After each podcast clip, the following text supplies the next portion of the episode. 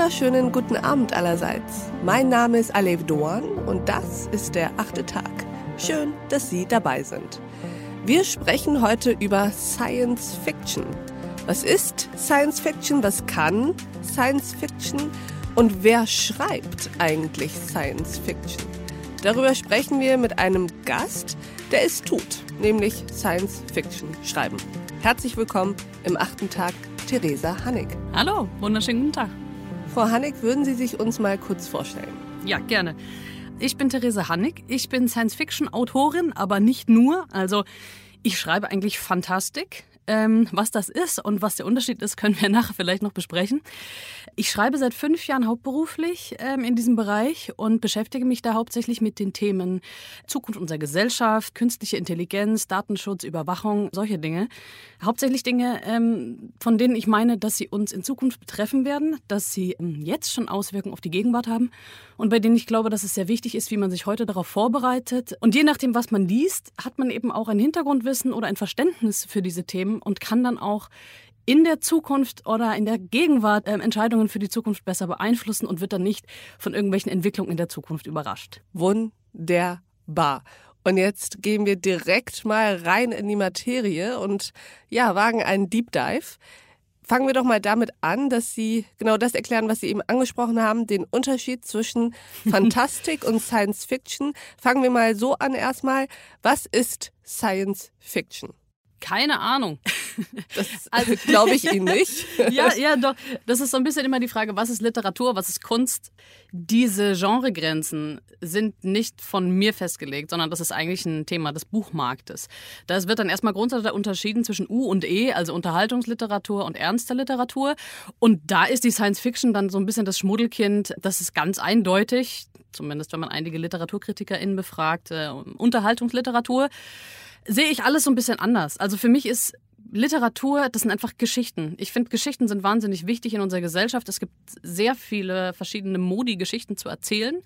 Und so ist es auch bei mir. Ich habe eine Idee, ich habe ein Anliegen, ein Thema und schreibe darüber. Und am Anfang war das eben, war das ganz klar, weil es ähm, dystopische Geschichten bei mir waren, wurde das in die Schublade, sage ich jetzt extra, Science Fiction reingepackt. Wie würden Sie diese Schublade denn beschreiben? Also ähm, wenn jemand das noch nie gehört hat, okay. wie würden Sie dann beschreiben, was Science Fiction ist, was man darunter versteht? Also Science Fiction ist eine Literaturgattung, die sehr frei ist mit den Möglichkeiten. Oft beschreibt sie Dinge, die in der Zukunft passieren, aber nicht notwendigerweise wirklich zeitlich in der Zukunft, manchmal auch in alternativen Realitäten, mit alternativen Gesellschaftsentwürfen. Aber da scheiden sich dann auch wieder die Geister, weil es gibt ähm, Hard Science Fiction, also das, was man jetzt so sich klischeemäßig vorstellen würde, Roboter, Raumschiffe, Außerirdische. Das ist Hard Science Fiction, wo es wirklich sehr um diesen technischen Aspekt geht. Aber es gibt auch so Low Science Fiction, wo dann wieder die Frage kommt, ja, ist das überhaupt noch Science Fiction? Also die Raffaela Edelbauer zum Beispiel hat mit ihrem Dave gerade den österreichischen Literaturpreis gewonnen. Da geht es um eine künstliche Intelligenz. Eigentlich ist das Science Fiction, aber viele Leute sagen, nein, nein, das ist ja so literarisch so anspruchsvoll, deshalb ist es warum gar nicht ist es aus Science ihrer, Fiction. Warum ist es aus Ihrer Sicht Science Fiction? Naja, sagen wir es mal so, sie ist, ähm, sie schreibt über die gleichen Themen wie ich und ich werde in die Science Fiction einsortiert. Das ist keine gute Wie gesagt, Begründung. da haben Sie vollkommen recht. Ich, äh, sie haben mich ja gerade gebeten, das zu erklären. Das ist nicht meine Erklärung. Ich, ich bin Autorin. Also ich bezeichne mich als Autorin, aber ich bin, weil ich ähm, in einer gewissen Community drin bin und das ist, das ist immer so die Frage, verteidige ich jetzt dieses Label, was mir aufgeklebt wurde, weil es eigentlich mehr Aufmerksamkeit benötigen würde für dieses Genre? Oder sage ich, eigentlich sind mir Genres egal, weil ich möchte ja selber einfach nur schreiben. Das ist total schwer, da hin und her zu navigieren. Mhm. Also so gesehen, ich möchte diese Genregrenzen überhaupt nicht verteidigen. Ich merke nur, dass es halt sau schwierig ist, in der Öffentlichkeit als Science-Fiction-Autorin auch noch wahrgenommen zu werden. Also es ist so, wenn ich sage, ich bin Autorin, sagen, also sagten früher viele, oh, toll, was schreibst du denn? Ich so Science Fiction. Ah, okay. Mhm. Weil, weil eben da so, so ein Klischee dranhaftet, dass das eben keine ernst zunehmende Literatur sei, weil alle eben dann denken, ja, okay, das ist ja nur was mit Raumschiffen und irgendwie ein Eskapismus. Dabei ist, um jetzt den, den Dennis Scheck zu zitieren, den ich gestern in einem Talk gesehen habe von einer, von einer Diskussionsreihe, wo ich auch heute Abend bin, da, da hat sich sehr, sehr drüber aufgeregt. Eigentlich ist alles Fantastik und nur der kleinere Teil der Literatur ist keine Fantastik. Mhm. Also, nur mal, um das nochmal ein bisschen auch größer aufzumachen, Fantastik ist die Oberkategorie, darunter fällt Science Fiction, Fantasy und Horror. Also eigentlich ist Fantastik alles, was nicht in der 1 zu 1 Lindenstraße Realität stattfindet, die wir kennen. Eigentlich ist es viel schwieriger, keine Fantastik zu schreiben, weil man sich in einem so kleinen Universum bewegt und überhaupt nichts erfinden darf. Alles, was wir in großer Literatur haben, ist Fantastik. Also Goethe ist sagen. Fantastik, Shakespeare ist Fantastik, E.T.A. Hoffmann ist Fantastik. Auch jetzt die blaue Frau, die auch gerade den deutschen Buchpreis gewonnen hat. Auch Dostoevsky ist Fantastik, habe ich letztens erst gelernt. Ja, deshalb, deshalb ist es immer so absurd.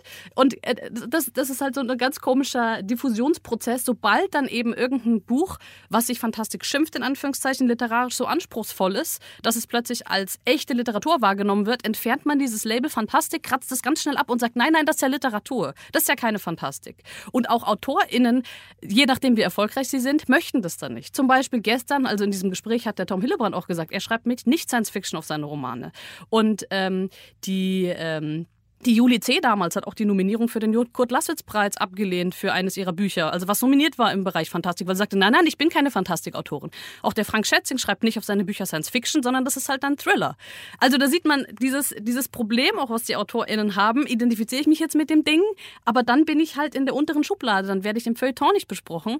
Oder sage ich, okay, ich bin Science-Fiction-Autor und ich halte diese Fahne hoch mit dem Wissen und der Gefahr, dass halt dann wenig Aufmerksamkeit da ist. Haben Sie sich entschieden, was davon Sie machen? Nee, ich, ich bin, das, das Dumme in Anführungszeichen ist, ich bin in diesen ganzen Betrieb gekommen, indem ich einen Science-Fiction-Wettbewerb gewonnen habe. So gesehen komme ich aus dieser Schublade gar nicht raus.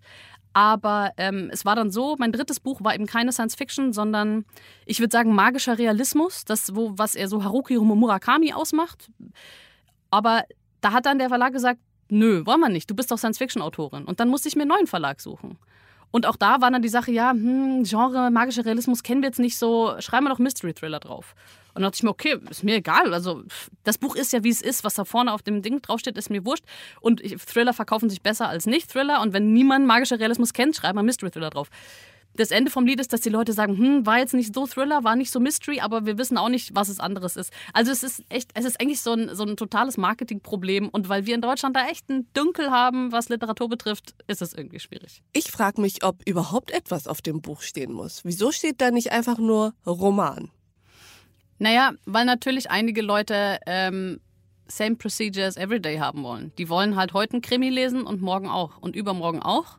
Und weil wir nicht mehr die kleinen Buchläden haben, wo jeder seinen Buchhändler oder Buchhändlerin kennt und sagt, komm, du hast mir das und das empfohlen, was lese ich denn morgen? Sondern es gibt Ketten, es gibt Amazon, da muss man halt sich nach irgendwelchen Labels orientieren. Mhm. Es ist einfach ähm, der Verkaufsrealität geschuldet. Verstehe.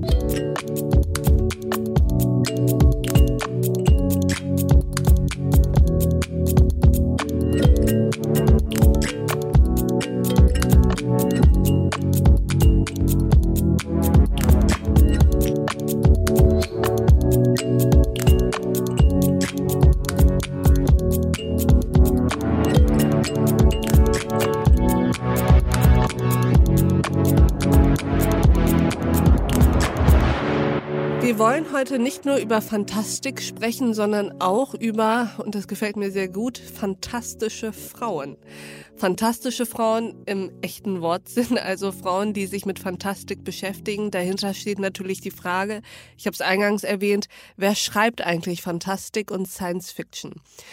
Was gibt es da aus Ihrer Sicht zu beachten, zu verändern, zu monieren oder vielleicht auch erstmal nur darzustellen? Ja, fantastische Frauen ist ein Hashtag, den ich vor kurzem ins Leben gerufen habe. Dabei geht es um ein Forschungsprojekt, was ich mache. Ähm, wie ich ja vorhin schon erzählt habe, ist es einerseits relativ schwierig, Science-Fiction-Autorin in diesem Land zu sein. Und dann ist es besonders schwierig, Science-Fiction-Autorin zu sein, also wirklich Frau zu sein in diesem Metier, weil immer diese, dieses Klischee vorherrscht, dass Science-Fiction ja eigentlich eine, ein Genre von Männern für Männer sei. Und dann werden irgendwelche großartigen Autoren angebracht, die jeder kennt. Und dann wird gefragt, ja, wo sind die Frauen? Und dann sage ich mir, ja, stimmt, wo sind eigentlich die Frauen? Und wen soll ich jetzt eigentlich als nächstes lesen, wenn ich mich mal in diesem Genre tatsächlich weiterbilden möchte?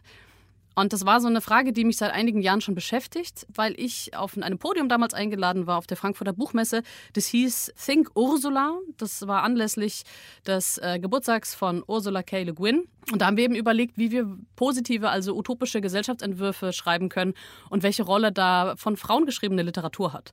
Und in Vorbereitung auf diese Veranstaltung ist mir aufgefallen, ja, ups, ich kenne überhaupt keine Science-Fiction-Autorinnen. Mhm. Dann habe ich Ursula Le Guin gelesen, die großartig schreibt, also echt unfassbar. Und habe dann so ein bisschen weiter gesucht und das hat zu nichts geführt. Woraufhin ich dann eine Liste deutschsprachiger Science-Fiction-Autorinnen in der Wikipedia ins Leben gerufen habe. Das hat dann einen Riesenaufstand verursacht, gab einen Riesenskandal. Das war alles ein ganz anderes Thema. Wäre wär, wär Stoff für eine eigene Sendung. Sagen wir es mal so, Ende vom Lied war, dass diese Liste bestehen konnte, hat jetzt um die 150 Einträge. Also wer wirklich möchte, sich informieren möchte, kann diese Liste angucken und sich da Inspiration für seinen Stapel ungelesener Bücher holen. Und dann ging diese Sache aber weiter, weil mich das Thema nicht losgelassen hat und ich immer wieder mir überlegt habe, okay, wen lese ich denn jetzt, wen gibt es denn aktuell, wie schaut das denn aus? Und dann habe ich ein bisschen recherchiert und ähm, es gab 2018 eine Aktion von der Nina George, die hieß Frauen zählen. Und ähm, damals ging es darum zu zählen, wie welche Bücher in den Medien rezensiert werden. Also wie viele von Frauen geschriebenen oder von Männern geschriebenen Büchern in Print, Radio, Internet rezensiert wird. Und da hat sie halt herausgefunden, dass einfach viel, viel mehr Männer rezensiert werden. Also fast doppelt so häufig werden Männer rezensiert und dann auch noch länger als Frauen. Das heißt, die Frauen sind einfach total unsichtbar. Und in der Fantastik ist es noch viel schlimmer. Da ist das Verhältnis 1 zu 4. Also da ist einfach, da, da, da sind die Frauen einfach überhaupt nicht sichtbar. Dann gibt es noch ein eine, eine, einen Artikel, den ich jetzt gefunden habe, ähm, von der Mary Ann Sieghardt, die schreibt auch darüber, die hat sich angeschaut, wie denn die Leserschaft ausschaut. Und da geht es jetzt nicht um den deutschen Markt, sondern den englischsprachigen mhm. Markt. Sie hat sich angeguckt, die Top 10 Best-Selling Authors männliche Autoren und weibliche Autoren. Und die Erkenntnisse, die sie dir hatte, fand ich total erschütternd. Also wenn man sich das anschaut, von Männern gelesene Romane werden ungefähr gleich von Männern und Frauen gelesen. Also 55 Prozent Männer, 45 Prozent Frauen. Und wenn man sich aber anschaut, wie das ist bei den von Frauen verfassten Romanen, dann kann man nur noch also mit dem Kopf schütteln. Also von Frauen verfasste Romane werden zu 19 Prozent nur von Männern gelesen, zu 81 Prozent von Frauen. Das heißt, Männer lesen nahezu überhaupt keine Romane von Frauen. Und da geht es jetzt nicht um irgendwelche Nischen, sondern da geht es wirklich um Top 10 Bestselling. Also da ist Margaret Atwood dabei und da ist Joanne K. Rowling dabei. Und das fand ich einfach super interessant, sich damit zu beschäftigen. Und ähm, das ist jetzt natürlich der englische Markt. Das kann man halt nur bedingt auf den deutschen übertragen. Aber ja, ich, einfach mal als Beispiel habe ich das gemacht. Und das ist einfach dieses Zusammenspiel zwischen Aufmerksamkeit, Rezensionen, auch, auch Preise zum Beispiel. Also wenn man sich anschaut, wer in Deutschland Preise für Science Fiction erhält, ist das ganz, ganz, ein ganz schlechtes Verhältnis. Also Frauen haben da nur 10% Anteil an den Preisen.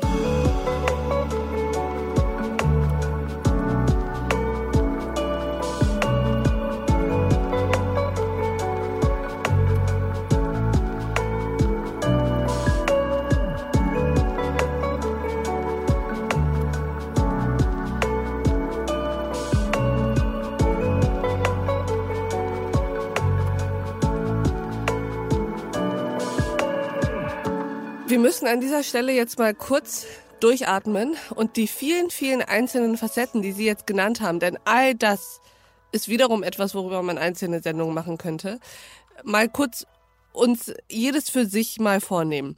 Wir hatten begonnen mit, wer schreibt Science Fiction? Wie viele Frauen tun es, wie viele Männer tun es? Da waren Sie zu einem Verhältnis von 1 zu 4 gekommen, richtig? Nee, ich Sondern? habe jetzt ein, eine sehr lange Herleitung benutzt, um zu sagen, warum, wie das Forschungsergebnis ausgegangen ist. Tatsächlich ist es so, anhand der Daten, die wir jetzt erforscht haben, ist es so, dass 25 Prozent der AutorInnen in der Science Fiction Frauen sind. Mhm. Und die schreiben etwa 22 Prozent der Bücher. Das heißt, Männer sind generell etwas produktiver in ihrem Bereich. Verstehe. So, und jetzt ist die Frage, woran liegt das? Also, weshalb sind nur 25 Prozent der Schriftstellerinnen und Schriftsteller, die Science Fiction schreiben, nur Frauen? Das ist ähm, eine sehr interessante Frage. Das wissen wir nicht, beziehungsweise man kann eben Vermutungen anstellen, dass dort die gleichen Mechanismen greifen, die in vielen anderen MINT-Bereichen auch greifen oder Ingenieur und Wissenschaft. Das ist eben, weil dir oft gesagt wird, es ist ein Bereich für Männer, sich Mädchen und Frauen sehr viel schwerer tun, also es Fuß fehlt an Vorbildern genau. etc. Es ist nicht so kultiviert, dass junge Mädchen anfangen damit, sich mit Science und Fiction und Science Fiction auseinanderzusetzen. Okay, genau. nächster Schritt. Ist das jetzt eigentlich ein Problem?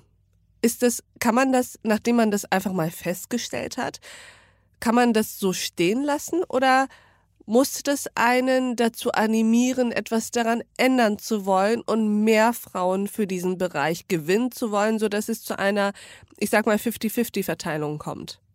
Also ich weiß nicht, ob eine 50-50-Verteilung notwendig ist, aber ich finde, es ist auf jeden Fall mal eine interessante Erkenntnis für sich, da es bisher einfach nicht bekannt war und man immer nur mit Klischees gearbeitet hat. Generell finde ich, ist es ähm, sehr wichtig, sich nachdem man diese Zahlen gehört hat, in Zukunft zu überlegen, wen man liest. Denn wir wissen ja, dass man, wenn man automatisch äh, liest und nicht auf den Autor oder die Autorin guckt, hauptsächlich Männer liest. Wenn man sich aber dieses Verhältnisses bewusst ist, trifft man vielleicht seine Leseentscheidung das nächste Mal anders und entscheidet sich dann aktiv dafür, eine Frau zu lesen. Und das ist besonders wichtig, denn wir als Lesende sind alle sozialisiert, dass wir hauptsächlich Geschichten von weißen, mittelalten Männern lesen und wie sie die Welt sehen oder die Welt retten. Frauen sind aber oft Staffage oder haben halt die, die Funktion des äh, Love Interest. Die Perspektive zu wechseln und die Welt aus Sicht einer Frau zu sehen, ist gerade für Männer, meine ich, sehr, sehr wichtig. Nicht nur die Welt, sondern unter Umständen im Sinne der Science Fiction auch die Zukunft. Exakt. Die, ganz, die Probleme und die Problemlösungsansätze. Ähm, gerade was die Ergebnisse von Mary Ann Sieghardt betrifft, fand ich das sehr interessant. Wir als Frauen erleben uns als Frauen und lesen aber die Realität aus männlicher Perspektive. Das heißt, wir haben von Anfang an, seit wir lesen können, nehmen wir die Welt aus diesen beiden Bereichen wahr. Deshalb können wir uns, wie es das Klischee wieder sagt, vielleicht so gut hineinversetzen in andere. Und man sagt immer, ja, die Männer können das halt nicht. Ja, aber warum können sie es denn nicht? Wieder Klischee. Eventuell, weil sie auch immer nur männliche Literatur lesen und niemals diese andere, diesen Perspektivwechsel eingenommen eingeübt haben. haben. Die sind mhm. da gar nicht geschult. Und deshalb wäre es so wichtig, dass gerade Männer sich für von Frauen geschriebene Literatur interessieren, um diesen Perspektivwechsel eben machen zu können, um auch die Proble also Probleme zu verstehen, Lösungen zu verstehen, aber auch die Frauen besser zu verstehen. Das alles impliziert ja die Grundannahme, dass die Perspektiven auch unterschiedlich sind. Mhm. Ja, genau. Was, Weil was auch da so gibt es ja, worauf ich ja hinaus will, ist, auch da gibt es ja Bewegungen, die sagen, es gibt gar keine Unterschiede zwischen Frauen und Männern.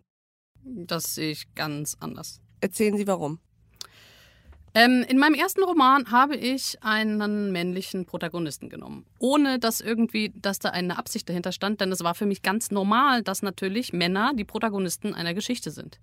Das war für mich noch nicht Echt? mal eine Entscheidung. Das könnte ich gar nicht. Ja, da sehen Sie mal. Ich bin eine, Spätentwicklerin. Ich habe, bin etwas spät zu dieser Erkenntnis gekommen. Aber besser spät als nie. In den nächsten Romanen war das anders. Da habe ich jetzt weibliche Protagonistinnen und jetzt auch mal ein gemischtes Team. Die Art zu erzählen, die, die Abenteuer, die, die Gedanken, die Interaktionen sind komplett anders. Also, wenn ich einen Mann schreibe, schreibe ich anders, als wenn ich eine Frau schreibe. Und das ist auch wieder jetzt als Autorin, muss ich mir das bei meinem nächsten Roman überlegen, denn wir wissen wieder, dass Männer wiederum Romane, in denen eine Frau die Hauptperson ist, noch seltener lesen. Also dann frage ich mich wieder, okay, wenn ich jetzt, was ist mein Thema? Möchte ich Männer erreichen oder möchte ich weibliche Figuren? Weil irgendwo muss ich immer einen Abstrich machen. Das Einzige, was ich halt, ähm, oder was mir was dann bringt, sage ich, ich rede jetzt mit Ihnen zum Beispiel darüber, ich möchte Aufmerksamkeit für das Thema, damit sich die Leute wenigstens bewusst sind und dann eine gut informierte Entscheidung treffen.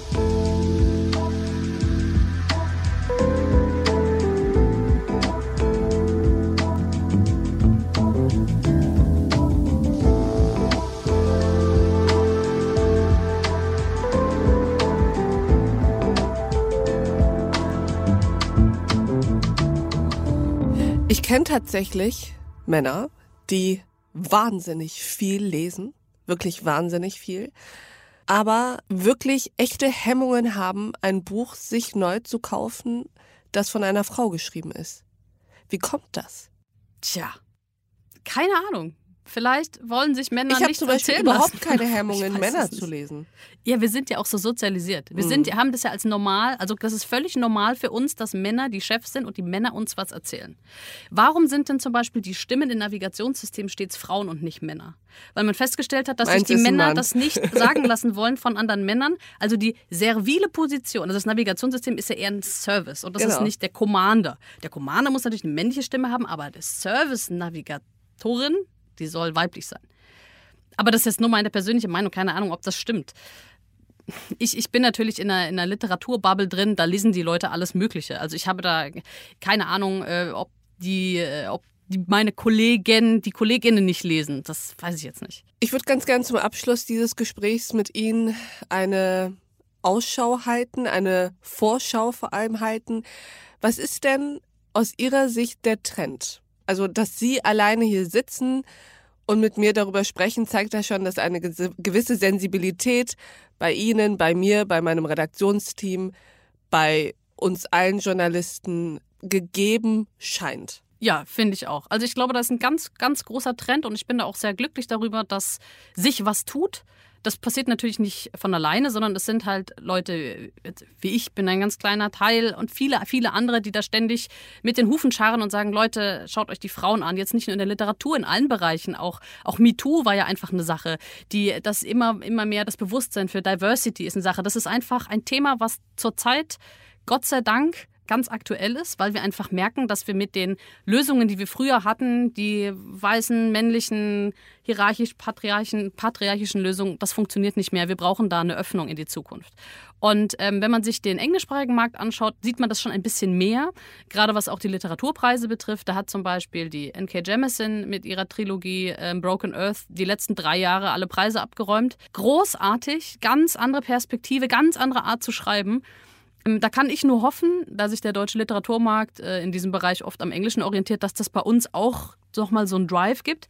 Ich muss allerdings sagen, dass ich ein bisschen Bedenken habe vor dem Corona-Knick. Inwiefern? Weil ja in den Corona-Jahren, wie wir es jetzt ja schon sagen müssen, die Frauen viel mehr wieder in den häuslichen Bereich und in die Care-Arbeit zurückgedrängt wurden. Und weil wir sehr wenige hauptberufliche Autorinnen haben, die noch weniger Zeit haben zu schreiben. Und das wird sich wahrscheinlich in den nächsten Jahren auswirken, dass der Anteil der schreibenden Frauen äh, zurückgehen wird. Was, Frau Hannig, ist eigentlich Ihr Lieblings-Science-Fiction-Werk? Ach so, ganz aktuell, ähm, The Ministry for the Future von Kim Stanley Robinson. Absolut ein Mann, absolut bahnbrechend, großartigst Wahnsinn. Kann ich wirklich jedem nur empfehlen. War auch zwischendurch ausverkauft. Ist, glaube ich, eh auf Platz 1 der Spiegelliste oder so. Unfassbar gut. Liebe Frau Hannig, ich würde sagen, mit diesem außergewöhnlichen und ich finde aber sehr, sehr interessanten Blick in die Gegenwart und hoffentlich auch in die Zukunft der fantastischen Literatur würde ich gern dieses Gespräch beenden. Vielen Dank, dass Sie bei uns im achten Tag waren. Ja, vielen Dank, sehr gerne. Und ich danke auch Ihnen, liebe Hörerinnen und Hörer, fürs Mithören und Mitdenken. Und ich würde mich freuen, wenn wir uns im nächsten achten Tag wieder begegnen. Bis dahin, auf sehr, sehr bald. Ihre Alef Doan.